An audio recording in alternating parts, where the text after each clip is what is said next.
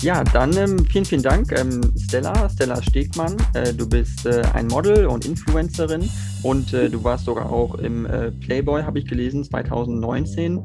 Und ähm, ja, ich würde einfach erstmal einleiten und fragen, weil ich frage meine Leute in meinem Podcast, meine Gäste eigentlich immer erstmal als Einleitung, was eigentlich so das war, was dich so motiviert hat, das alles zu machen, also Influencerin zu werden, zu modeln. Also wie kommt man da hin und was war so die erste ursprüngliche ja, Sache, die dich dann motiviert hat, sage ich mal? Mhm.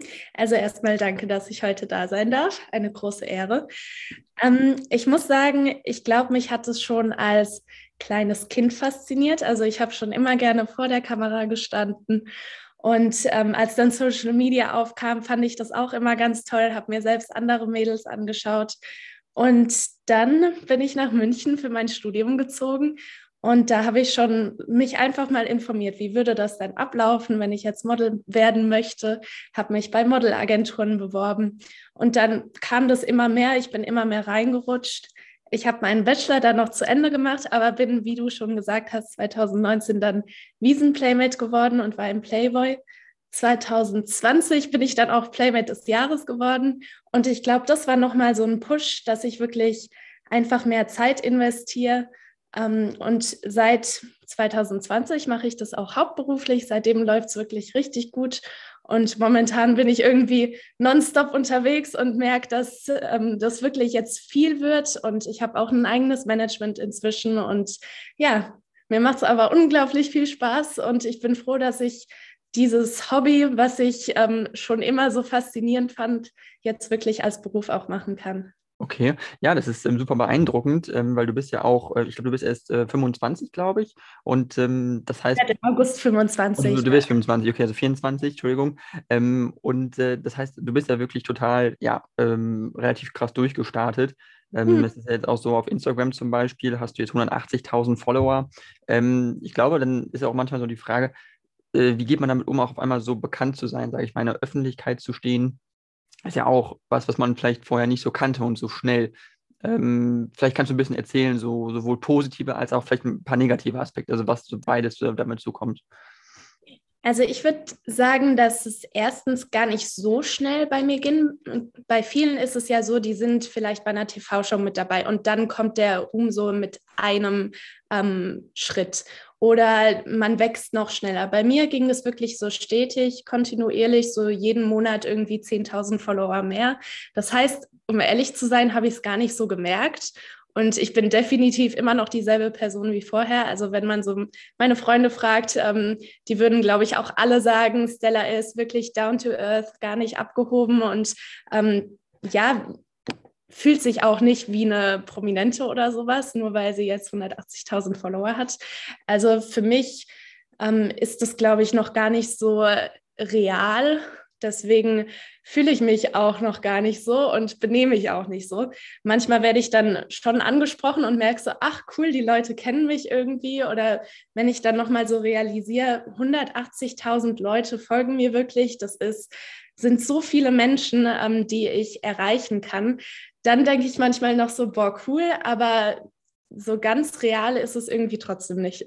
Mhm, ja, klar. Nee, ähm, das kann ich total verstehen. Ähm, ich habe auch gelesen, du warst, also du hast ja studiert, du hast in München ähm, studiert, äh, dual bei Siemens hast du ein duales äh, BWL-Studium, glaube ich, gemacht. das genau. heißt, okay, ähm, das heißt, das war ja dann sozusagen eigentlich erstmal so dein erster, dein erster Schritt. Wäre das jetzt nicht gewesen, sage ich mal, mit dem Modeln und dem und dem den ganzen Sachen, wärst du dann bei Siemens geblieben oder was wäre so sonst dein, sage ich mal, anderer alternativer Karriereplan gewesen oder ja, oder genau. Mhm. Also ich war eigentlich auch immer so sehr karriereorientiert. Ich hatte zum Beispiel auch ein 1,0 Abitur und ähm, wollte eigentlich immer Großkarriere in irgendeinem großen Unternehmen machen und irgendwann ganz oben sein. Und deswegen habe ich auch das duale Studium bei Siemens angefangen. Ähm, ich fand es auch sehr, sehr cool. Ich habe einen tollen Einblick bekommen und ich glaube, wenn sich das mit dem Model nicht entwickelt hätte, dann würde ich da jetzt auch drauf aufbauen. Wäre vielleicht noch bei Siemens oder inzwischen irgendwie woanders, ähm, vielleicht auch mehr Unternehmensberatungsrichtung oder hätte noch einen Master in Wirtschaftspsychologie gemacht oder irgendwie sowas. Mhm. Also ich glaube, dann ähm, hätte ich mich in der Richtung weiter orientiert und das wäre auch mega cool gewesen. Aber ich glaube, so auf Dauer in einem großen Unternehmen hätte ich mich doch nicht ganz wohl gefühlt, weil ich bin so ein Mensch, der ähm, sich selbst verwirklichen möchte. Und vielleicht hätte ich dann auch einfach ein eigenes Unternehmen gegründet und gesagt, da, ähm, ja, das fulfillt mich mehr, als jetzt irgendwie so ein kleines Drehrad in einem großen Unternehmen zu sein. Mhm. Nee, definitiv. Das ähm, glaube ich ja auch, weil es ist ja auch meistens viel Druck, sage ich mal, dass man auch in größeren Unternehmen hat. Ich meine, Siemens ist ja auch ein Riesenkonzern jetzt, sage ich mal. Mhm. Ähm, das heißt, du hast ja dann auch äh, sozusagen diese Großkonzernerfahrung und weil du jetzt davon sprichst, dass du gesagt hast, du hättest dir vorstellen können, äh, wirklich zu gründen, dich selbstständig zu machen. Ich hatte auch schon äh, die, also einige Gründe in meinem Podcast und da ist es ja wirklich eigentlich interessant zu wissen, ähm, was einen dazu manchmal so motiviert oder was würde dich äh, motivieren? Was hättest du auch, hättest du vielleicht auch eine Idee für irgendwas schon gehabt oder wäre es so eine allgemeine Idee gewesen, sage ich mal, zu sagen, ich will jetzt irgendwas gründen oder ähm, ja, sage ich mal, oder wäre es auch in Richtung Influenzen gegangen, Modeln gegangen oder was, was wäre so deine Vorstellung gewesen? Also ganz konkret habe ich noch nichts, aber ich bin so ein Mensch, der auf jeden Fall die Welt zu einem schöneren Platz auch machen möchte, so wie sehr, sehr viele. Aber ich finde, da ist das Wichtigste, dass man Spaß am Leben hat, sehr viel Lebensfreude hat und vielleicht ähm, hätte ich einfach irgendwas gemacht, wo Leute sich wohlfühlen, vielleicht auch ein ähm, kleines Café eröffnet oder ein Restaurant und verbunden mit ähm, so einer Art Retreat, wo man bisschen mehr lernt, wirklich im Moment zu leben oder irgendwie sowas, finde ich ganz spannend. Ähm, also ich habe jetzt kein konkretes Produkt oder sowas gehabt. Aber ich liebe zum Beispiel auch Interior Design. Wenn du meine Wohnung hier mal so ein bisschen siehst, die ist eigentlich ganz cool so eingerichtet. Ja, ja. Mhm. und ähm, ich könnte mir zum Beispiel auch vorstellen, sowas zu machen und ein kleines Unternehmen zu gründen, ähm, wo es um Interior Design geht. Also ich habe irgendwie super viele Interessen. Ja, aber konkreter habe ich dann nicht drüber nachgedacht, weil ich jetzt eben auch ähm, genügend zu tun habe mit Modeln und Social Media. Ja, klar, auf jeden Fall. Das äh, glaube ich total. Ähm, du bist ja, du kommst ja gebürtig äh, aus Hessen und mhm. bist dann nach München gezogen. Äh, wieso äh, hast du dich für München entschieden und ähm, ist vielleicht auch interessant zu wissen, wieso, also weil München ja auch manchmal als die Stadt bezeichnet wird, wo alle sagen, das ist so eine der coolsten Städte in Deutschland und äh, mhm. ja, äh, da muss man hin, äh, so ungefähr. Ähm, und vielleicht kannst du so ein bisschen auch erzählen, was es ist. Also weil, weil München ist ja auch eine Stadt, ist ja auch extrem teuer, sage ich mal, ne? wenn man dann eine Wohnung mieten möchte, gerade als junger Mensch, wenn man da Ach. jetzt kommt. Ich meine, gut, als duale Studentin hast du ja schon auch ein Einkommen, denke ich, und dann ist es ja finanzierbarer. Aber insbesondere für Leute, die vielleicht jetzt, ähm, weiß ich nicht, äh, da auch komplett neu anfangen, sind einfach die, die Preise ja auch sehr hoch, ne? Die Mieten sind sehr teuer und so. Also wie war so dein Einstieg auch in der Stadt, sage ich mal? Hattest du dir das auch ähm, einfacher vorgestellt oder auch nicht so teuer vielleicht, weil es ja schon ja relativ teuer ist, sage ich mal? Also ich wollte auf jeden Fall dann aus Hessen, wo ich aufgewachsen bin, ein bisschen mal rauskommen in eine große Stadt. Und ich fand München schon immer schön und das duale Studium bei Siemens, das wurde eben in München angeboten und das hat dann auch alles sich so toll ergeben, dass ich dachte, boah, cool, München, freue ich mich drauf. Ähm, ich muss sagen, durch Siemens hatte ich einen starken Vorteil. Klar, ich hatte das Einkommen, von dem du auch schon geredet hast, und Siemens vermittelt auch Wohnungen. Das heißt, ich hatte dann eine 30 Quadratmeter Wohnung lange über Siemens erstmal, in der ich gewohnt habe, für einen recht niedrigen Preis für München-Verhältnisse.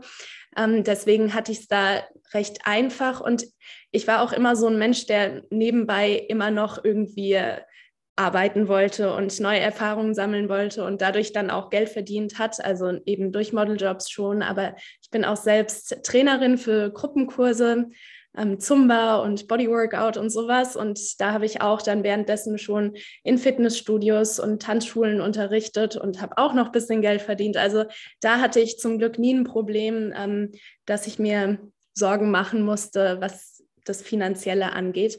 Aber man muss schon sagen, München ist teuer und ähm, wenn man eben nicht diese Vorteile hat, die ich hatte, ähm, dann ist es schon nicht so einfach hier, würde ich sagen.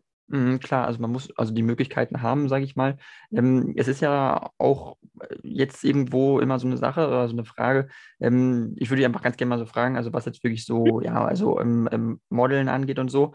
Ähm, hast du da eine, eine, Perspektive für dich oder auch so, ein, so einen Plan, wo du sagst, das will ich dann jetzt machen in den nächsten äh, fünf Jahren, zehn Jahren? Kannst du dir vorstellen, auch jetzt in München zu, München zu bleiben oder würdest du in eine andere Stadt ziehen wollen irgendwann? Also plant man das überhaupt oder lässt es so äh, geschehen? Also wie so genau der Einstieg? Lass sehr vieles einfach geschehen, würde ich mal sagen. Momentan bin ich auch so zu 80 Prozent unterwegs. Also ich freue mich dann immer, wenn ich mal hier in München bin und einfach zu Hause bin. Aber ich liebe es auch unterwegs zu sein. Und ähm, wenn ich mal ein paar Tage frei habe, dann plane ich meistens auch irgendeine Reise, wo ich dann noch Fotos machen kann, Content kreieren kann mit einer Freundin oder sowas. Ähm, aber wie das in der Zukunft so aussieht, also ich mag München, ich bleibe gerne hier, aber wenn ich jetzt irgendwie ein Angebot in Amerika bekomme oder Südafrika oder sowas, dann bin ich auf jeden Fall auch offen, ähm, meinen Wohnort für eine Weile nochmal zu ändern. Ja, und okay. sonst, wo es modelmäßig ähm, noch weitergehen soll, also ich würde unglaublich gerne auch noch mit ähm, großen Marken arbeiten, die ich selbst total feiere, zum Beispiel ähm, Unterwäschenmarken wie Intimissimi oder Hunkemöller, dass sich da irgendwas ergibt. Oder im Sportbereich, ich mache schon recht viel für Adidas, aber dass man da noch irgendwie mehr reinkommt und wirklich ein Gesicht von einer großen Marke ist, das wäre so auf jeden Fall ein Traum. Okay, okay. Das ist ja auch, ähm, also an sich auch extrem lukrativ, sage ich mal. Man kann damit ja auch schon, ich sag mal, auch sehr viel Geld verdienen, denke ich mal. Also ich habe zwar keine Erfahrung, aber das stimmt sich, denke ich mir nur so. Ähm, ja. Es gibt ja auch äh, ja, Influencerinnen, die in Deutschland ähm, da so in dem Sinne ja auch das äh, so machen. Ich, also so ein Beispiel ist ja Pamela Reif zum Beispiel, kennst du vermutlich auch. Ja, die ähm, auch toll. genau, wie siehst du sozusagen das auch, was sie macht, ähm, als ähm, ja, gutes Beispiel, sage ich mal, wie man es machen kann, ähm, ja. wie man es aber vielleicht auch nicht machen muss unbedingt. Also jeder hat seinen man sich da so ein bisschen oder ist man auch kritisch und sagt so, okay, so würde ich es jetzt nicht machen oder so? Oder genau, wie siehst du das so? Ja, also ich bin schon auch kritisch, aber ich sehe auch, wenn ähm, wirklich da jemand hinten dran steckt, der was drauf hat. Und bei Pamela zum Beispiel ist das, glaube ich, auf jeden Fall der Fall. Ähm, die hatte auch einen 1,0er Abitur und da denke ich dann immer so, ja, die, die intelligenten Frauen, die schaffen auch was. Man muss ja nicht immer nur ähm, nur hübsch sein, sondern smart zu sein, hilft auf jeden Fall auch besonders, was Großes aufzubauen. Und ja, also ich sehe dann auch immer, ach, das läuft jetzt bei ihr auch gut oder das macht sie jetzt so und so oder bei anderen Influencern und denke mir so, da kann man sich inspirieren lassen, aber ich würde sagen, jeder hat immer so seinen eigenen Weg. Und ich habe meinen, glaube ich, auch jetzt so langsam gefunden und Mhm. Okay, und ähm, das heißt, ähm, du, du machst es ja hauptberuflich, das heißt, ähm, dein, dein Studium ist ja abgeschlossen, du hast ja dann quasi BWL studiert. Ähm, und du würdest da jetzt auch so drin bleiben. Ähm, ich sag mal so, also jetzt auch so allgemein, jetzt, ähm, äh, es gibt ja manchmal so, so, Diskussionen jetzt auch so allgemein, ja, okay, man weiß nicht genau, es gibt ja jetzt auch viele Krisen in der Welt, sage ich mal, ne? Also wir hatten jetzt die Corona-Pandemie relativ lange, da war das Reisen auch sehr eingeschränkt. Wie hat dich das, das damals so betroffen, sage ich mal, auch mit dem Reisen zum Beispiel, dass du hast, also, weil du musst ja wahrscheinlich schon zu vielen verschiedenen Orten reisen, um da Shootings zu machen und Werbung zu machen. Wie ist das, wenn man dann auf einmal nicht mehr so entspannt überall hinfliegen kann? Also hat dich das stark getroffen oder war das gar nicht so ein Thema für dich? Hm, also ich habe meinen Bachelor abgeschlossen, genau irgendwie zwei, drei Monate bevor ähm, die Corona-Pandemie losging. Ähm, und ich hatte schon vor, ganz viel rumzureisen und habe das auch noch gemacht. Ich war für einen Monat in Südamerika, aber dann kam ich zurück und dann war erstmal so, ja, Lockdown. Und das war schon ähm, hart, würde ich sagen. Also ich war dann wirklich erstmal zwei Monate nur zu Hause auf Social Media kann man ja von überall auch trotzdem noch was machen, aber besonders so im Modelbereich lief dann wirklich erstmal gar nichts und dann lief es so langsam wieder an. Aber ich glaube, es war sogar recht wichtig für mich, dass ich so eine Zeit hatte, mal zu überlegen, was ich überhaupt machen will, wo ich hin möchte und ähm, mich da einfach mal drauf zu konzentrieren. Wenn man irgendwie immer gebucht wird, dann hat man diese Zeit gar nicht. Ähm, nochmal zu reflektieren, was man denn genau möchte. Deswegen fand ich es auch ganz praktisch. Und dann ging es eigentlich wieder los und in den anderen Lockdowns ähm, waren alle Produktionen möglich, aber eben mit Einschränkungen oder dass man sich testen musste vorher. Und auch bei der Ausreise und Einreise gab es ja immer die Bestimmung, ähm, das kennt ja jeder auch von den Urlaubsreisen jetzt so ein bisschen, dass man einen Test vorher machen musste. Aber das fand ich tatsächlich gar nicht so tragisch. Ich habe halt ähm, alles so gemacht, wie es gemacht werden sollte und dann lief alles, ja, also klar war es nicht so eine einfache Zeit, aber ich war trotzdem ähm, sehr beliebt, sage ich mal, wenn es um Buchungen ging und ähm, hatte jetzt keine großen Ausfälle. Okay, das ist äh, total gut zu hören, weil man ja manchmal auch gehört hat, ähm, auch von vielen gehört hat, sage ich mal, dass wirklich äh, es äh, also starke Probleme gab, also in dem Sinne, dass Leute alleine waren lange, ähm, es ihnen nicht gut ging, ähm, stark isoliert waren, wenn man äh, keine Freunde treffen konnte, keine Familie irgendwie gesehen hat. Also es war ja extrem am Anfang, hatte man den Eindruck. Es war ja wirklich sehr stark. Ähm, also, wie ist dein Eindruck auch so, ähm, dass das damals so extrem gehandhabt wurde? War das vielleicht zu viel? War das zu, zu krass deiner Ansicht nach? Also hast du zum Beispiel deine Familie auch besucht damals in, in, in, in Hessen, sage ich mal, oder bist du dann, wo du wirklich so zwei Monate ganz nur in deiner Wohnung geblieben oder auch, auch in München vielleicht speziell? Hatte man da besondere Regelungen oder so, oder? Ja, also ich glaube, Bayern war ja noch mal ein bisschen äh, strenger und ich war wirklich dann für diese ein, zwei Monate, wo dieser krasse Lockdown war, war ich wirklich zu Hause und habe mich daran gehalten und habe das auch ernst genommen. So im Nachhinein denke ich mir, ähm, eigentlich hätte man es vielleicht nicht so ernst nehmen müssen, wenn man so das Beispiel von Schweden sieht oder sowas, wie das da gehandhabt wurde. Denke ich, also wahrscheinlich wäre es ähm, gesünder für die Leute gewesen, wenn äh, man nicht so harte Maßnahmen gehabt hätte, weil die Psyche einfach auch sehr, sehr wichtig ist und nicht nur das Körperliche. Also ähm, ich glaube, dass Corona jetzt gar nicht so, ähm, ich sag mal, schlimm ist, wie es teilweise dargestellt gestellt wurde. Natürlich sind viele Menschen gestorben, aber es waren eben auch viele alte Menschen, die sowieso schon Vorerkrankungen hatten oder sowas.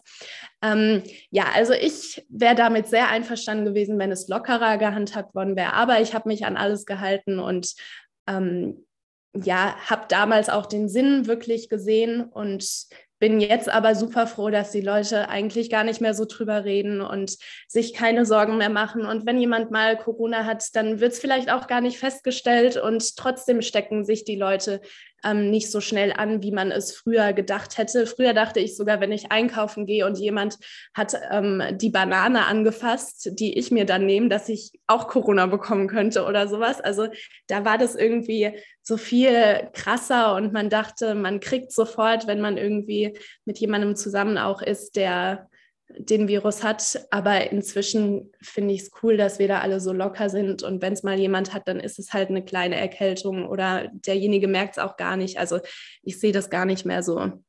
tragisch.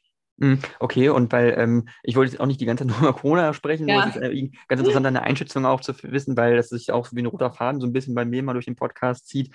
Ähm, ja weil das ja wirklich ein krasses Ding ist, einfach, was uns trotzdem beschäftigt, intensiv, auch weltweit. Ähm, ich weiß nicht, ob du jetzt zum Beispiel ähm, jetzt für deinen Job auch nach ähm, in die USA bestimmt mal äh, gereist bist oder nach China vielleicht oder so, wo es jetzt zum Beispiel äh, in Städten ganze Lockdowns gibt, so wo ganz zugemacht wird. Also mhm. wie siehst du das auch, dass es so im Ausland teilweise auch so anders gehandhabt wird, wo man nicht genau weiß, äh, wird das noch besser? Wie lange wollen die das noch durchhalten? Äh, kannst du dir vorstellen, in so ein Land dann auch noch zu reisen, wenn du jetzt solche Sachen wie China hörst, wo dann Leute eingesperrt werden in ihren Wohnungen, nicht mehr raus können, weil die Gefahr so groß ist, dass mit Corona sich da sofort, ja, also diese Null-Covid-Strategie ist das ja quasi. Also ja. Wie, wie siehst du das so ein bisschen, diese, diese, diese Panik auch davor? Und hast, hat man dann nicht selber auch Angst, in solche Länder wieder zu reisen in Zukunft? Also hat man jetzt vielleicht schon davor rausgehört, dass ich davon nicht so viel halte. Ich mhm. denke, jeder soll immer machen, was er für richtig hält. Und ähm, ja, ich habe dann aber nur so ein bisschen im Hinterkopf, ja, was ist mit der Psyche der Leute? Also zum Beispiel, ich bin ein sehr, sehr positiver Mensch. Mich hat es jetzt nicht so tangiert, sage ich mal, als wir den Lockdown hatten und nicht so viele soziale Kontakte, obwohl ich das auch brauche. Aber trotzdem bin ich so ein grundauf positiver Mensch, der sich dann sagt, ja, das wird sich ähm, bald wieder ändern, bald wird es wieder besser und du kannst doch jetzt stattdessen irgendwie dir ein anderes cooles Projekt suchen oder sowas. Aber ich glaube, es gibt sehr viele Menschen, die das psychisch wirklich mitnimmt und ähm, ich verstehe dann nicht, warum in so Ländern da nicht auch ähm, mehr drauf geachtet wird, weil, wie gesagt, körperlich ist jetzt Corona für viele Menschen nicht ähm, so krass, dass sie davon sterben. Und deswegen finde ich, dass die Psyche eben mindestens genauso wichtig ist und dass man da vielleicht ein bisschen anders handeln sollte. Äh, wenn ich jetzt gebucht werden würde in diesen Ländern, wo wirklich, wo die Leute eingesperrt werden, dann würde ich definitiv, glaube ich, auch nicht hinreisen, weil ähm, was will ich denn dann da?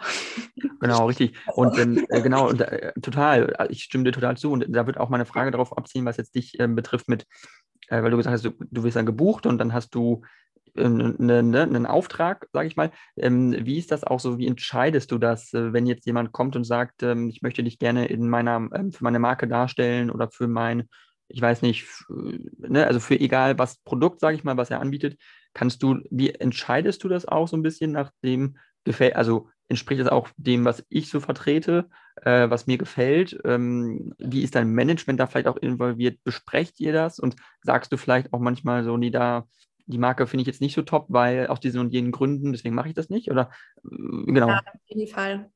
Auf jeden Fall. Also ähm, mein Management ist wirklich top. Die äh, wählen auch schon vorher so ein bisschen aus, was halt zu mir passt ähm, und was auch ähm, ja, wo die Bedingungen einfach passen. Also zum Beispiel würde ich für Shein keine Werbung machen, weil einfach Fast Fashion und wie es hergestellt wurde, unterstütze ich einfach nicht.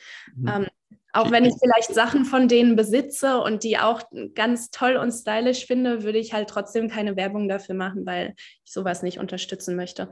Oder auch zum Beispiel ähm, diese ganzen Smile Secret und Zahnbleich-Sachen denke ich mir immer, äh, ja, vielleicht bezahlen die richtig, richtig gut, aber wenn ich das nicht vorher getestet habe und weiß, dass es wirklich ein Top-Produkt ist und gut äh, oder nicht allzu schlecht für die Zähne ist und wirklich wirksam ist, dann gerne. Aber das ist ja meistens nicht der Fall. Meistens werden die Models da ja nur oder die Influencer gebucht. Ähm, dann sollen die direkt irgendwie, die kriegen das Produkt vielleicht zugeschickt. Die sollen aber direkt, ohne es ähm, vorher mal für ein paar Monate getestet zu haben, das, den Content aufnehmen und das Produkt bewerben. Und ähm, bei sowas bin ich dann auf jeden Fall auch raus. Also ich bin ein Mensch, der auch manchmal sagt, ja, schick mir das Produkt erstmal zu und ich probiere es halt ein paar Monate aus und dann ähm, überlege ich mir, ob ich das bewerben möchte oder nicht.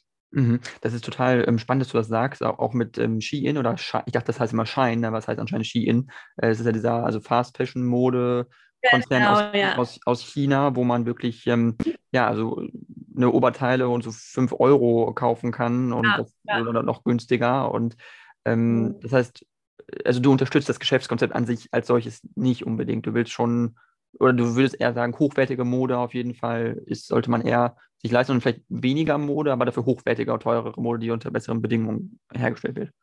Ja, auf jeden Fall. Teilweise schaue ich auch so in Second-Hand-Läden nach, ähm, dann so in welchen, die wirklich tolle Marken auch haben, ähm, wo man weiß, die wurden jetzt vielleicht in Deutschland oder in Italien hergestellt ähm, und unter besseren Bedingungen.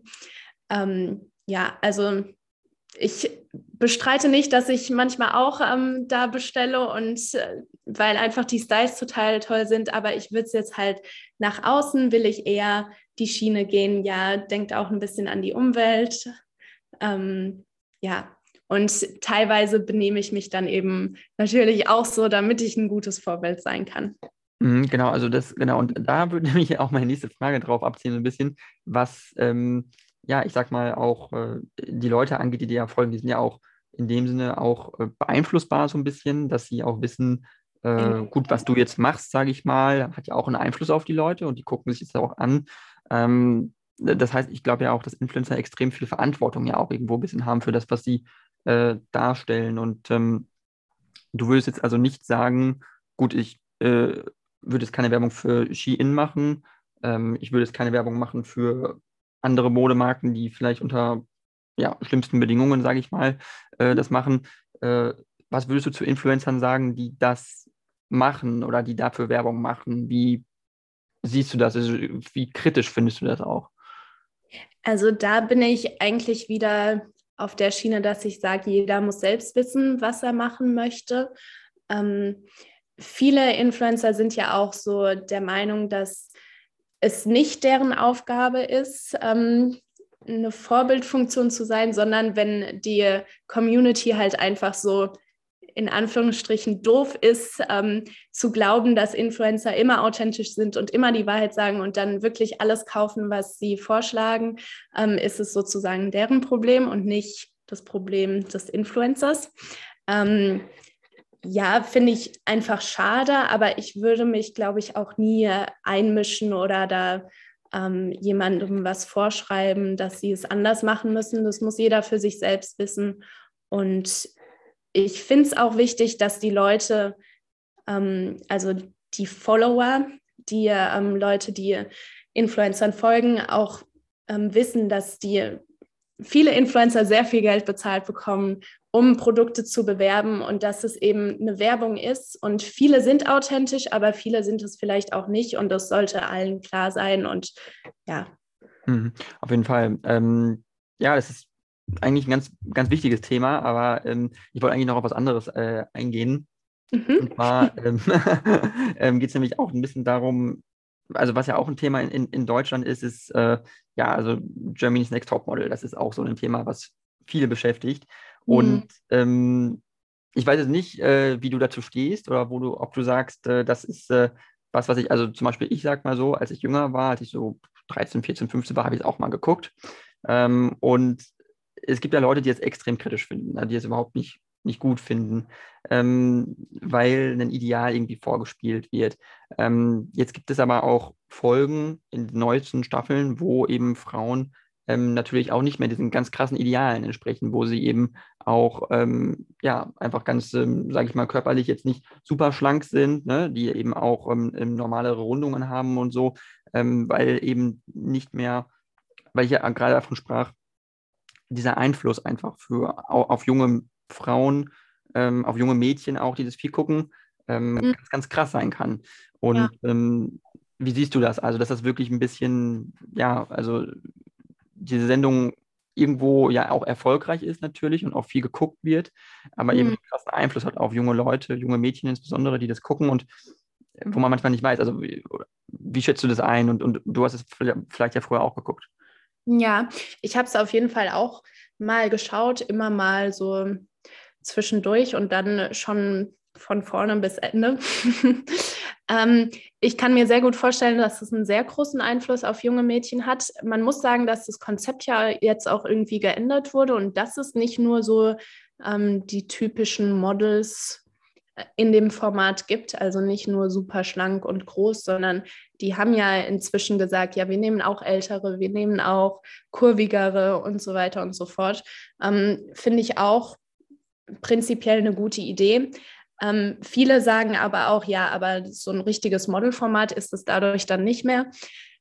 Das war es meiner Meinung nach sowieso noch nie. Ich finde, es ist ein Unterhaltungsformat. Ähm, es werden meiner Meinung nach auch nur Mädels genommen, die was zu erzählen haben, die interessant sind, die haben bestimmt noch 10.000 andere Mädels bei den Castings gehabt, die groß sind, die ganz hübsch sind, also dem ähm, äußerlich, dem Bild entsprachen, wie die Mädels in der Show aussehen, aber halt nicht interessant genug sind. Und ich glaube, jedem, jeder Frau muss ähm, und jedem Mädchen muss klar sein, dass es ein Unterhaltungsformat ist und dass die einfach Charaktere suchen und ja. Mhm. Definitiv. Also, dass man dass es nicht äh, überbewertet in dem Sinne, dass man sagt, das ist ja. jetzt äh, das, was jetzt äh, das echte Leben widerspiegelt, sagen. Oder, oder zumindest ist es soll ein bisschen Unterhaltung sein. Also ja, ja würdest du vielleicht auch den, den, den Einfluss nicht ähm, überbewerten, den es auf, auf junge Frauen hat? Oder dass es vielleicht medial manchmal übertrieben wird, die Kritik auch daran vielleicht, auch an Heidi Klum und wie sie das äh, macht, also dass das vielleicht übertrieben in deutschen Medien einfach dargestellt wird? Hm, ja, also ich glaube, der Einfluss, der ist, der ist schon da. Ähm, aber gerade deswegen sollten diese Mädels auch immer mal wieder hören, ähm, dass es eben Unterhaltung ist, dass das wie ein, ein Filmdreh auch teilweise stattfindet, dass die Szenen so zusammengeschnitten werden, wie ähm, es unterhaltungsmäßig am besten ist, wie es am spannendsten ist. Und wenn das den jungen Frauen immer mehr kommuniziert wird, dann äh, geht vielleicht auch dieser Einfluss hin zum, das ist das äh, ultimative Modelformat und ich will da auch hin und wenn ich nicht genommen werde, dann bin ich nicht hübsch oder sowas. Ähm, weg von dem, dass das eben auch kommuniziert wird. Okay, dass man das wirklich ein bisschen lockerer sieht, ein bisschen entspannter. Ähm, ja, äh, ich finde, das sind alles spannende Themen. Ich will auch mhm. nicht äh, zu sehr immer auf äh, äh, Themen eingehen, die jetzt vielleicht nicht ganz äh, spaßig sind, aber ich, man muss trotzdem darüber sprechen. Ja, natürlich. Und zwar äh, ist es auch jetzt aktuell der, der Krieg in der Ukraine. Ähm, mhm. Ähm, ich frage mich ein bisschen, wie dich das beschäftigt, weil das auch so ein zweiter wesentlicher Punkt ist, den ich eigentlich immer in meinem Podcast thematisiere, ähm, der wirklich, wirklich extrem ist. Also wo man wirklich merkt, dass es nicht schön, was da passiert. Es ist ganz, ganz schrecklich. Es sterben jeden Tag ähm, hunderte Menschen. Mhm. Äh, dieser Krieg ist nicht vorbei und ähm, ja. geht vermutlich immer weiter. Wie siehst du das Ganze? Wie schätzt du das ein? Ähm, verfolgst du die Lage so ein bisschen oder wie? Und äh, auch, wie bist du vielleicht auch im Austausch in deinem Job mit Leuten, die damit auch zu tun haben? So ein bisschen, also über vielleicht auch andere Influencerinnen, Models aus der Ukraine vielleicht oder so? Mhm. Also tatsächlich das eher nicht. In meinem Job habe ich, ähm, werde ich damit nicht wirklich tangiert. Ähm, am meisten bekomme ich tatsächlich durch meine Eltern mit, weil die das immer sehr, sehr ähm, aktiv verfolgen, was momentan so abgeht. Und meine Mama ist zum Beispiel ähm, Sprachlehrerin für Integrationskurse. Also ähm, hat sie auch immer mal wieder ein paar junge Leute aus der Ukraine bei sich, die wirklich geflüchtet sind. Und da erzählt sie schon ab und zu Stories oder sagt auch manchmal, ähm, teilweise hat sie dann gar nicht so den Mut weiter zu fragen, weil sie schon sieht, dass diejenigen Tränen in den Augen haben oder sowas. Und ähm, das sind dann immer nochmal so schockierende ähm, ja, Erzählungen, wo ich dann denke, ja, da geht gerade wirklich was ganz Schlimmes ab und ganz viele Menschen verlieren ihr Zuhause und ihre Familie.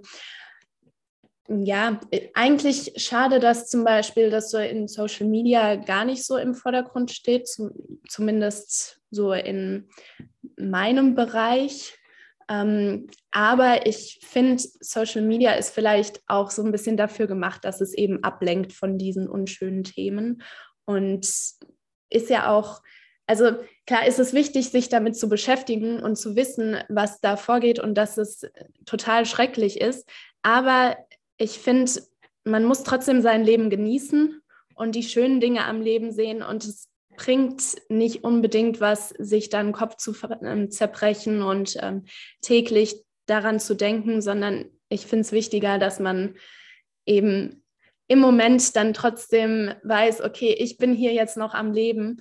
Ich ähm, habe was, was ich wirklich zu schätzen weiß, weil ganz viele haben es nicht. Ich habe meine Familie hier noch und dann genieße ich das. Und das finde ich viel wichtiger und das transportiere ich zum Beispiel und auch ganz viele andere Influencer, glaube ich, ganz gut.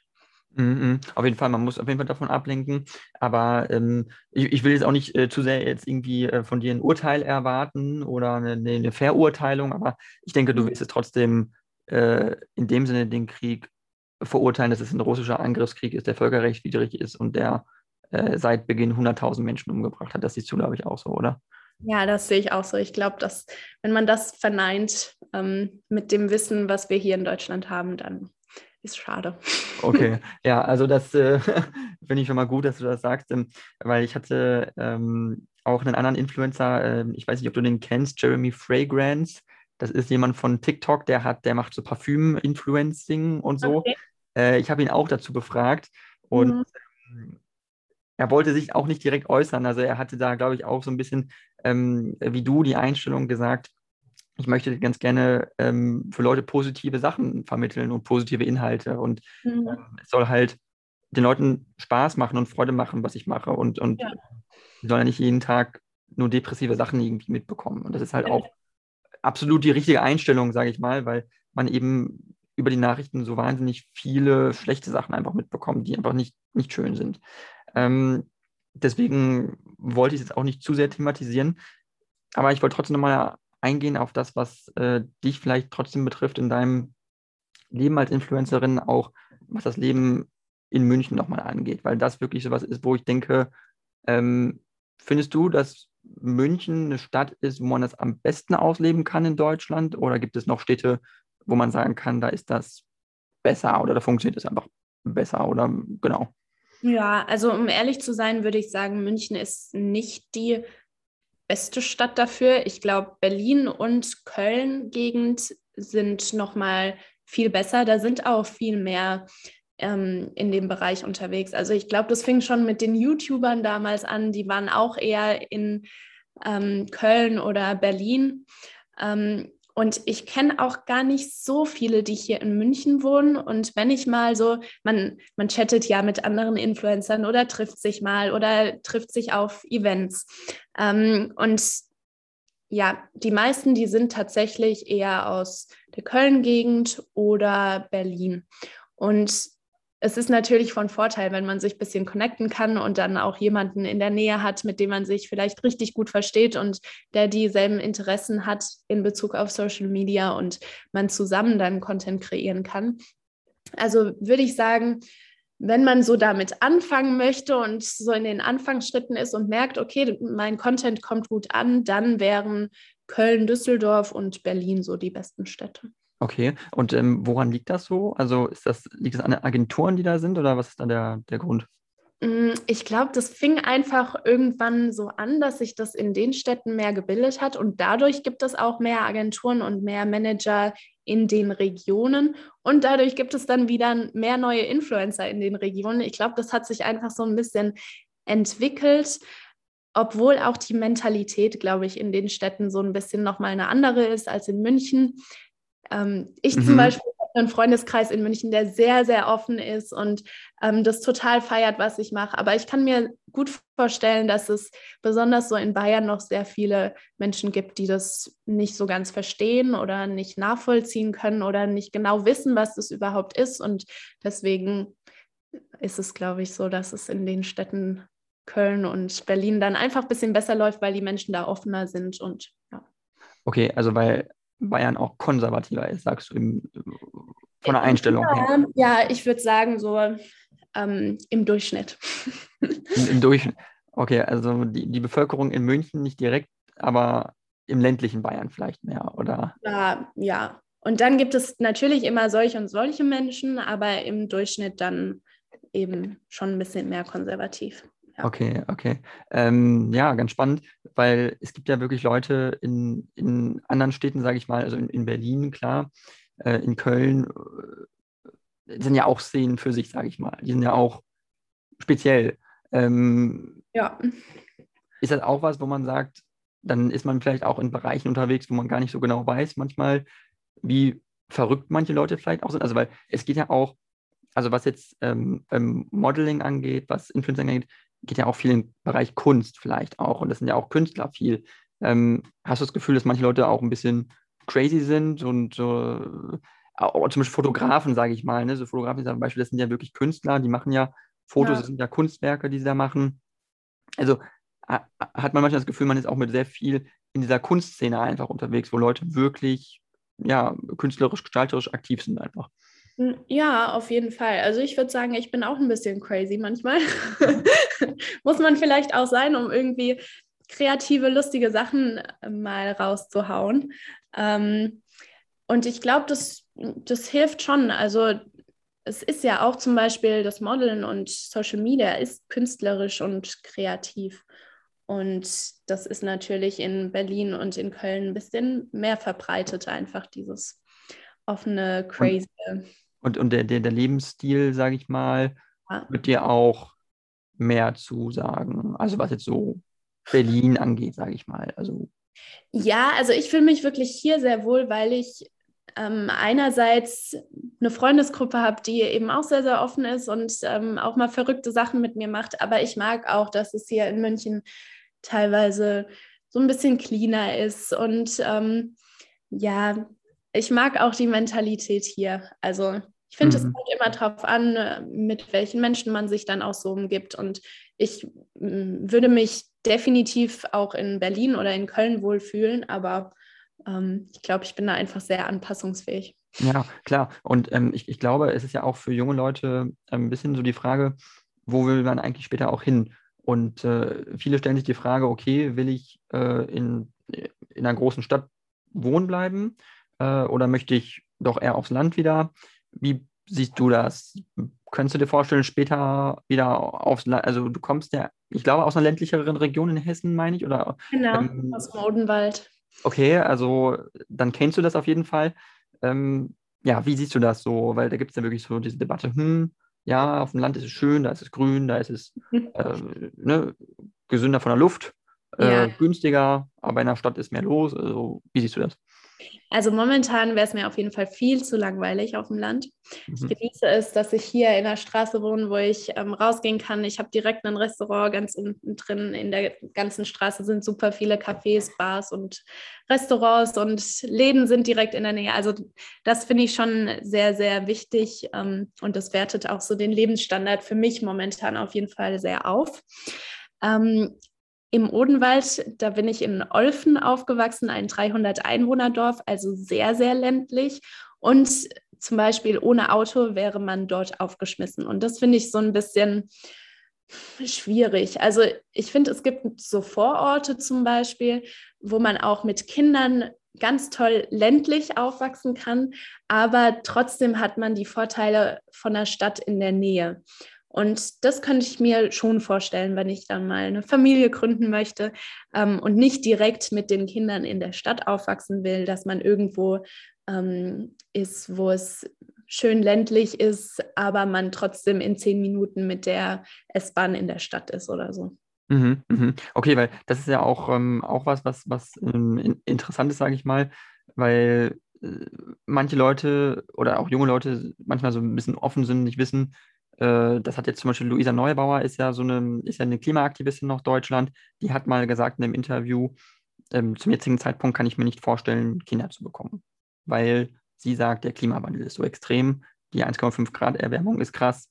Ähm, wir merken das jetzt äh, heute und morgen und ich glaube übermorgen werden es irgendwie 37 Grad in Deutschland teilweise. Ich weiß nicht, wie es in München ist, aber ähm, in meiner Region, in Reda Wiedenbrück, wo ich aktuell wohne, ist es, wenn es morgen 39 Grad und das gab es noch nie im Sommer. Äh, mhm. Und äh, das ist äh, wo, schon, wo man merkt, irgendwie der Klimawandel kommt. Ne? Also der geht nicht, der ist, der ist real. Also das ist, das merkt man einfach im normalen Wetter.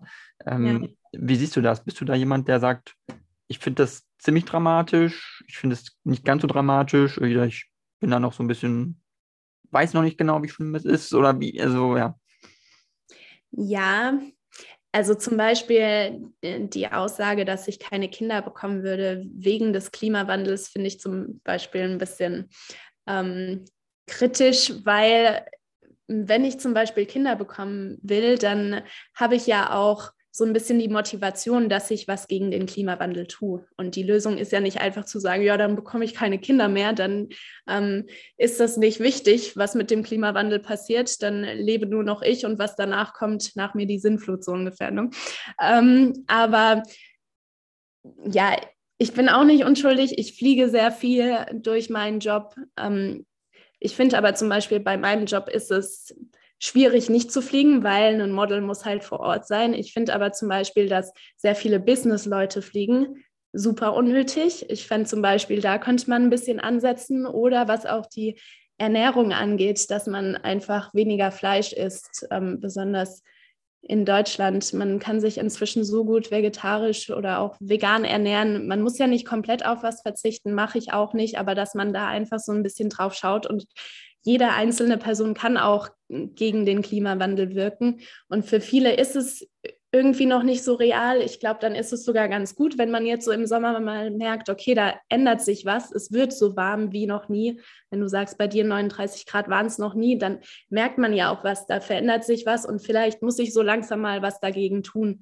Und das finde ich recht wichtig und ich hoffe, dass es auch so langsam mal passiert. Also ich versuche auf jeden Fall schon in die Richtung zu wirken, dass ich ähm, auf viele Dinge achte, einfach um dem Klimawandel ein bisschen entgegenzuwirken. Mhm, auf jeden Fall, weil man merkt es jetzt. Ähm, bist du eher optimistisch oder pessimistisch, was das jetzt angeht in Zukunft? Weil es gibt ja Stimmen, die sagen, äh, das wird so schlimm, äh, wenn wir jetzt nicht aktiv versuchen, der Luft äh, CO2 zu entziehen, dann funktioniert das nicht. Also es gibt äh, von den Grünen äh, einen Politiker, Anton Hofreiter hat das gesagt, er, er müsste das aktiv mit mit Instrumenten, mit Maschinen der Luft CO2 entziehen. Andere sagen, man müsste mehr Bäume pflanzen. Ähm, nur weil das ja das Problem ist ja, dass auf der Welt die Bevölkerung extrem wächst. Und wir haben Indien und China, die haben krasses Wirtschaftswachstum, aber diese Länder sind nicht in, bereit, äh, jetzt zu sagen, wir, wir machen das einfach nicht mehr und wir, wir verzichten jetzt auf Wirtschaftswachstum und Wohlstandswachstum, ähm, um jetzt das Klima zu schützen, weil die haben halt auch noch andere, teilweise andere Sorgen. Oder also wie siehst du das? Weil, weil wir ja aus einem sehr, aus einem Industrieland kommen, aus einer wohlhabenden Gesellschaft, wo wir uns Klimaschutz auch leisten können, während in, der, in, in Indien, äh, wenn du in, mal in eine Stadt gehst, wenn du in Neu-Delhi mal warst oder so oder in irgendeinem Vorort, das ist nicht schön, ne? das ist ziemlich schlimm. Und mhm. diese Menschen machen sich nicht so krasse Gedanken dazu. Also kannst du das nachvollziehen, so ein bisschen auch, den Gedanken? Also ich würde sagen, prinzipiell bin ich auch eher optimistisch, aber ich bin auch der Überzeugung, dass wir irgendwas ändern müssen. Und ich finde es ganz ähm, schade, dass zum Beispiel Wirtschaftswachstum wichtiger ist als unser Planet. Ich meine, irgendwann, der Planet ist unser Zuhause und wenn ähm, wir den zerstören, dann bringt uns Wirtschaftswachstum auch nichts mehr. Ähm, deswegen finde ich wichtig, dass wir was ändern. Und es gibt auch ganz viele tolle Leute, zum Beispiel in ähm, der Grünen, die sich wirklich aktiv darum kümmern und ja, ich finde, als einzelner Mensch kann man dann eben diese Leute unterstützen, die sich dafür einsetzen. Und ich wünschte, das würden noch mehr Leute tun. Mhm. Ich bin auf jeden Fall schon mal an Anfang. Okay, kann ich fragen, äh, wie du gewählt hast bei Bundestagswahlen? Machst du, sagst du das öffentlich oder möchtest du dazu nichts äh, so sagen? Also hat man jetzt ja vielleicht schon rausgehört, dass ich mich okay. werde. okay, aber du, bist du auch Parteimitglied bei den Grünen oder nur hast du nur gewählt? Nee, ich habe nur gewählt. Okay. Könntest du dir das vorstellen, äh, irgendwo in eine Partei einzutreten irgendwann? Oder ist das nicht, nicht Thema für dich im Moment? Also früher hatte ich noch ähm, mehr Interessen, sage ich mal. Irgendwann muss man sich dann ein bisschen einschränken, weil man kann nicht alles machen. Und äh, mein Fokus ist jetzt auf jeden Fall erstmal auf dem, was ich momentan schon mache. Und dann irgendwann in fünf oder zehn Jahren dann auf jeden Fall. Und dann für den Bundestag bewerben wäre eine Option. Schauen wir mal. okay. Ähm, ja, weil ähm, das würde mich nur noch mal auch immer interessieren, ähm, weil ähm, ich möchte jetzt auch nicht zu, zu, viel über Politik reden. Ich will dich damit jetzt auch nicht irgendwie nerven oder so. Ähm, aber es gibt ja gute Beispiele für, für junge Politiker auch. Also äh, Philipp Amthor hast du ja vielleicht schon mitbekommen. Hm. Wie, also das ist so ein Typ, der ist so relativ jung, der ist ähm, total konservativ und total irgendwie, ja, also nicht, nicht klassisch. Und dann hast du aber Beispiele wie Luisa Neubauer zum Beispiel, die auch natürlich, die sind Klimaaktivisten, ne, aber die sind halt dezidiert links. Und ähm, man hat manchmal das Gefühl, man hat so relativ extreme Pole manchmal, die man so hat. Hast du manchmal das Gefühl, dass es vielleicht auch an jungen Leuten mangelt, die ein bisschen mehr mittiger sind und ein bisschen mehr konstruktiver versuchen zu vermitteln und auch politische Bühnen vielleicht auch mal ähm, einnehmen oder auch in der, in, vielleicht, man muss ja nicht Politiker sein, aber man kann halt auf einer, auf einer Bühne sein, in der Öffentlichkeit sein, weil du bist ja auch in der Öffentlichkeit der eine Person, die wirklich mehr mm, konstruktiv in der Mitte mehr vermittelt, anstatt einen oder den anderen Flügel so extrem zu vertreten. Ja, ich glaube, das Problem ist, dass die, die sich interessieren und einsetzen, auch immer sehr drastische Meinungen haben und ähm, deswegen mehr in die Extremen dann sich hin orientieren und die, die so in der Mitte sind, die interessieren sich halt gar nicht so sehr dafür ähm, und deswegen gibt es da so wenige. Also wäre auf jeden Fall schön, wenn sich das mehr auch einbürgern würde, aber ich glaube, das ist tatsächlich schwierig, weil ich kenne auch ganz viele Leute, die wirklich interessiert sind, aber die vertreten dann auch immer eine konkrete Seite. Und ähm, macht ja auch Sinn, wenn man interessiert ist, dann äh, ja, mhm. orientiert man sich dann schnell zu einer konkreten Meinung. Mhm. Also würdest du nicht sagen, okay, ähm, weil, weil, du meinst es schon, politisch würdest du dich nicht engagieren wollen, du würdest nicht ähm, also eine Partei eintreten wollen, jetzt nicht, in fünf Jahren nicht und in zehn Jahren wahrscheinlich auch nicht. Vermutlich nicht. Oder, also, oder wenn es wirklich schlimm wird. Ja, also momentan kann ich ähm, mich mit der Aufgabe noch nicht so identifizieren, sagen wir es so. Meine Hauptinteressen liegen halt doch ähm, woanders. Ähm, ich beeinflusse dann lieber die Leute dazu, dass sie ein bisschen was dazu beitragen. Aber ich sage auch nie, nie. Also ich schließe nie was auf und ähm, ich bin vielseitig interessiert und vielleicht entwickelt sich da ja noch was. Das heißt, es ist äh, nicht ausgeschlossen äh, für eine kommende Bundestagswahl, äh, dass das noch kommt. ähm, ja, das finde ich äh, schon sehr gut, dieses Statement auf jeden Fall. Können wir schon ein bisschen festhalten. Ähm, ja, ähm, dann äh, wollte ich dich eigentlich nur noch kurz äh, äh, gefragt haben, ähm, was jetzt ähm, klar deine Karriere angeht natürlich, die ja auch sich, also die ja ziemlich abgeht. Ähm, hättest du dir auch vorstellen können, weil du sagst, du hast in dem Management ein eigenes Management vielleicht äh, aufzustellen irgendwann für dich, zu gründen, wo du sagst, das will ich selber äh, machen, mich selbst managen oder ist das kein Thema? Also ich habe mich natürlich selbst gemanagt, bis ich dann mein jetziges Management gefunden habe. Und ich bin sehr froh, dass ich das nicht mehr machen muss. Also erstens hat man natürlich auch als Einzelperson nicht die krassesten Kontakte und mh, hm, verhandeln. Ähm, das kann Management halt einfach viel besser. Die holen noch mal viel mehr raus und die werden auch ähm, ja als mehr serious angesehen und können deswegen auch mehr Geld verlangen. Ähm, momentan habe ich so viel damit zu tun, einfach selbst als Model und Influencer aktiv zu sein. Vielleicht irgendwann, wenn sich das ein bisschen reduziert, vielleicht sage ich dann, jetzt habe ich so viel Erfahrung in der Hinsicht schon gewonnen. Vielleicht kann ich das ja an andere weitertragen, indem ich selbst irgendwie ein Management gründe und man ähm, findet ja auch immer neue Kontakte ähm, und dann kann ich ja anderen vielleicht auch eine Hilfe sein. Also ja, vielleicht in ein paar Jahren, aber momentan bin ich sehr, sehr happy, dass ich mit dem Ganzen nichts zu tun habe und einfach nur mich auf die Content Creation ähm, und auf den kreativen Prozess fokussieren kann. Okay, ähm, genau, weil diese Content Creation, das du ansprichst, ist nämlich auch super wichtig, weil ähm, manche Menschen auch die, die Frage haben, also jetzt ist ja Instagram, ist ja dein, dein Hauptkanal, sage ich mal, da hast du ja richtig viele Follower. Äh, du hast aber auch ganz, ganz viele Follower auf TikTok. Ähm, Habe ich gerade erst so angefangen und für mich entdeckt, ja. genau, genau. Und TikTok ist ja relativ neu. Ähm, wie schätzt du das ein, so den, den, den Trend, sage ich mal, jetzt, der da hingeht? Glaubst du, dass TikTok äh, Instagram ab, also ersetzen wird in Zukunft? Wird das koexistieren? Wie ist da dein, deine Einschätzung? Gute Frage. Also so vor zwei Jahren, sage ich mal, als viele mit TikTok auch in Deutschland angefangen haben, war ich so der Meinung, nee, so in China Social Media muss ich mir nicht geben. Die wollen sowieso nur Informationen von mir und lieber melde ich mich da erst gar nicht an. Mhm. Und jetzt so langsam habe ich gemerkt, okay, ich komme da, glaube ich, nicht dran herum. Und ich muss sagen, also ich habe tatsächlich erst so vor drei Wochen oder so angefangen, da mal regelmäßiger zu posten. Und ich muss sagen, es macht mir echt richtig viel Spaß.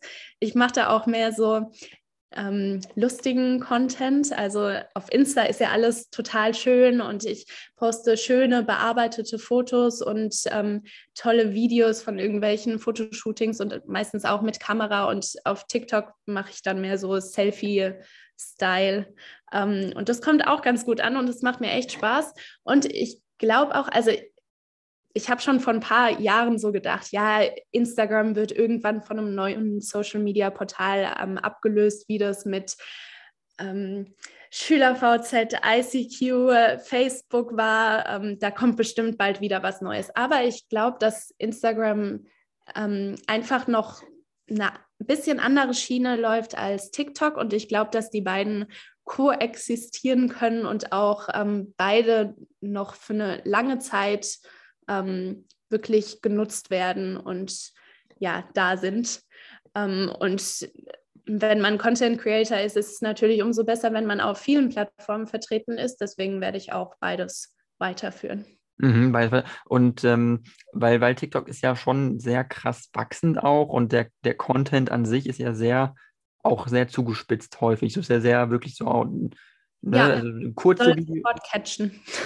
Total, genau, genau. Kurze, kurze Sequenzen, kurze Videos. Ähm, ähm, glaubst du, das wird noch heftiger demnächst? Also, dass das dann noch irgendwas anderes kommt, wo das noch mehr auf diese, ja, Stimulation ist es ja auch so ein bisschen im Kopf, dass ja. da immer irgendwelche Sachen. Ja. Also ich glaube, die, die Konzentrationsfähigkeit von Men Menschen geht immer weiter nach unten und dass die Leute wirklich gecatcht werden, passiert in den ersten Millisekunden. Und deswegen wird dieser Content auf TikTok auch darauf zugeschnitten, sage ich mal, dass die Leute in den ersten Millisekunden gecatcht werden. Und teilweise finde ich das schon ein bisschen nervig, muss ich ehrlich sagen. Also wenn ich so durch die For You-Page scrolle, ähm, dann kommen da teilweise so Videos, wo in den ersten paar Sekunden in einer übertriebenen, lauten Stimme angekündigt wird, ähm, irgendwie noch ein catchy Phrase, wie zum Beispiel, war ich schon immer bisexuell oder sowas. Also es geht immer mehr in diese Richtung, ich muss irgendwas Krasses raushauen, damit die Menschen gecatcht werden und meinen Content schauen. Ich glaube, vor zwei Jahren war das noch ein bisschen anders. Da konntest du auf TikTok auch einfach irgendwas hochladen und ähm, wenn die Leute dich cool fanden, dann bist du viral gegangen. Inzwischen ist da so viel Konkurrenz da, dass die Leute immer mehr übertreiben müssen, um erfolgreich zu sein. Und das finde ich tatsächlich ein bisschen schade und auch nervig. Ich finde, man sollte eher dann darauf setzen, dass die Leute einen mögen, weil du eine tolle Persönlichkeit hast oder weil du eben so eine Schiene gehst, du bist super lustig in die Richtung oder du teilst irgendwas Informatives. Das fände ich schöner, aber ich glaube, es geht immer mehr in die Richtung. Man muss übertreiben, damit man überhaupt noch gesehen wird. Äh, absolut, also man muss es äh, auf die Spitze treiben. Und Ja. du glaubst aber nicht, dass jetzt noch ein neues Netzwerk sich danach noch entwickeln würde. Mm, Ich glaube, also ja, bestimmt irgendwann, aber ich glaube, momentan ist der Markt erstmal mit ähm, Instagram, YouTube, TikTok so gesättigt, ähm, dass es nichts noch krasseres Neues gibt, sondern es wird sich auf den Plattformen einfach noch ein bisschen weiterentwickeln. Okay, ähm, dann hätte ich noch eine spannende Frage für dich. Äh, da habe ich ja auch schon mal äh, thematisiert gehabt mit einem, einem, einem Gründer aus Berlin, die, der hat ein Startup gegründet ähm, mit, mit KI und ähm, Satelliten aus dem Weltall, Bilder, Algorithmen und irgendwie erkennen. Also war ganz ziemlich crazy, wo er über KI irgendwie hier Daten, Bilderdaten verkauft hat an Firmen, damit die erkennen konnten, ähm, wo jetzt Vegetation wächst über Bahnschienen und so weiter, dass die wegmachen konnten. Ähm, und er hat halt gesagt, ähm, dass künstliche Intelligenz halt einen wesentlichen Teil auch einem ausmachen wird in unserer Zukunft. Bist du, wie schätzt du das Thema so ein, künstliche Intelligenz? Das kam ja auf in den letzten drei, vier Jahren. Mhm. Äh, hast du da auch ein bisschen Angst vor, so dass das extremer wird, dass es mehr Einfluss nehmen wird auch in unser Leben und mehr ja, uns auch dominieren wird vielleicht so ein bisschen? Ähm, Angst nicht, würde ich sagen. Also es gibt ja auch viele Leute, die sich wirklich die Koryphäen in dem Bereich sind und sagen, irgendwann wird uns ähm, ein Roboter ersetzen, der halt unsere Intelligenz dann hat, aber irgendwann gibt es halt keine Menschen mehr, sondern nur die KIs. Ähm, Finde ich auch interessant. Kann ich mir noch nicht so ganz vorstellen. Also wir Menschen, wir wollen ja irgendwie immer, wir streben so ein bisschen auf die Unsterblichkeit hinaus. Und wenn man so ähm, das Gehirn nehmen könnte und in einen Roboter einbauen würde, ich glaube, da würden schon viele sagen, ja, voll cool, damit bin ich ja unsterblich. Ähm, ich glaube, es ist auf jeden Fall ein sehr relevantes Thema und es wird immer mehr in die Richtung gehen, aber ich glaube, ersetzen wird es uns Menschen trotzdem nicht. Okay. Okay also noch so was Menschliches, was, was den Menschen ausmacht. Und ja, also ich finde, KIs können sehr viel helfen und unterstützen, aber ja. Ja, Also in unserer Lebenszeit meinst du, wird es nicht äh, dazu kommen, dass wir KI-mäßig ersetzt werden oder so. Genau. Okay. Okay, das ist äh, gut zu wissen auf jeden Fall, dass du die Einschätzung machst, weil manche Leute sagen, das äh, sehen das genauso wie du und hoffen, ja. dass es eben nicht dazu kommt und hoffen, dass es äh, uns hilft, aber nicht ersetzt. Obwohl man sagen muss, auf TikTok und Instagram ist es ja ganz krass schon. Also, weil den ganzen Content, den man ja vorgeschlagen bekommt, ist ja der Algorithmus. Und es ist ja, ja, ja. prinzipiell das, was man sieht. Das heißt, man bewegt sich sowieso schon in seiner eigenen Blase und jedes TikTok, jedes Instagram, jeder Algorithmus ist quasi die eigene, ja, das eigene Interesse, was da eigentlich nur wieder gespiegelt wird, das eigene, ja. eigene Leben so ein bisschen. Und das ist ja die Frage, will man, also ist man dann zu, also zu krass in seiner Blase und, und nicht mehr wirklich, also man kann es ja kaum vergleichen. Also mein Content auf TikTok ist vollkommen anders als deiner vermutlich. Das heißt, wir haben sowieso zwei verschiedene TikToks. Also ist ja auch nicht mehr wirklich, also jeder bewegt sich schon in seiner eigenen Blase, oder? So ein bisschen. Ja, das stimmt. Also ich finde das eher praktisch, muss ich sagen. Also ähm, manchmal merke ich auch, okay, wenn ich jetzt eine Sache geliked habe, dann wird mir das immer wieder ähm, von demselben Creator oder von demselben Thema angezeigt. Da denke ich dann manchmal so, nur weil ich das einmal geliked habe, heißt es doch nicht, dass ich das jetzt immer sehen muss. Aber prinzipiell finde ich es schon ganz praktisch, weil ähm, wenn ich interessiert bin an Tanzvideos zum Beispiel, dann finde ich es halt cool, wenn, wenn ich auch die Videos dann vorgeschlagen bekomme und dadurch mehr Inspiration bekomme. Also ich finde das tatsächlich ganz praktisch. Mhm. Okay, also du hast kein Problem mit, ähm, mit Algorithmen als solchen, dass die irgendwie. Nö, nö. Also ich habe auch zum Beispiel mit ähm, so konfigurierter Werbung gar kein Problem. Ich finde es auch nicht schlimm, wenn Alexa die ganze Zeit mithört. Ähm, ich finde, es hat doch eigentlich nur Vorteile. Also solange ich nichts irgendwie zu verheimlichen habe, dann ähm, ziehe ich doch gerne meine Vorteile daraus. Okay, also Daten teilen, das ist ja auch so ein Thema, wo Leute immer sagen, hm, will ich meine ganzen Daten teilen und ne, Amazon kennt meine Daten, Facebook kennt meine Daten. Hast du an sich kein Problem mit, oder? Habe ich gar kein Problem mit. Ich finde es praktisch. Ja. Okay, und du bist auch der Meinung, dass das, man das vielleicht gar nicht aufhalten kann, dass es sowieso Teil dessen ist, was man, also wenn man es ja. nutzen will, geht es nicht anders so ungefähr.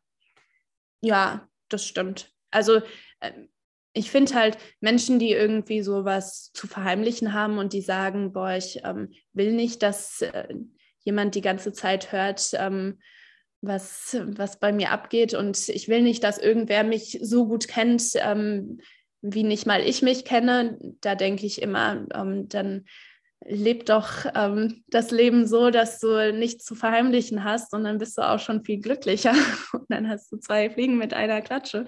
Ähm, also ich habe da, sehe da wirklich gar kein Problem. Mhm. Ja, okay. Ähm, dann, ähm, Stella, ich danke dir wirklich sehr äh, für dieses Interview. Ich fand es wirklich spannend.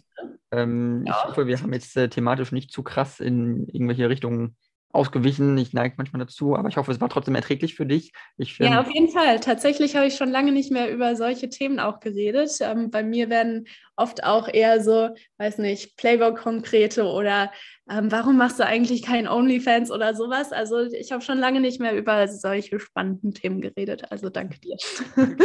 ähm, ja, ähm, vielen Dank. Und ähm, wenn du möchtest, kannst du trotzdem noch äh, die Minute nutzen, für dich Werbung machen, äh, für deine Marke äh, für deinen Kanal. Genau, kannst du es gerne machen. Gerne.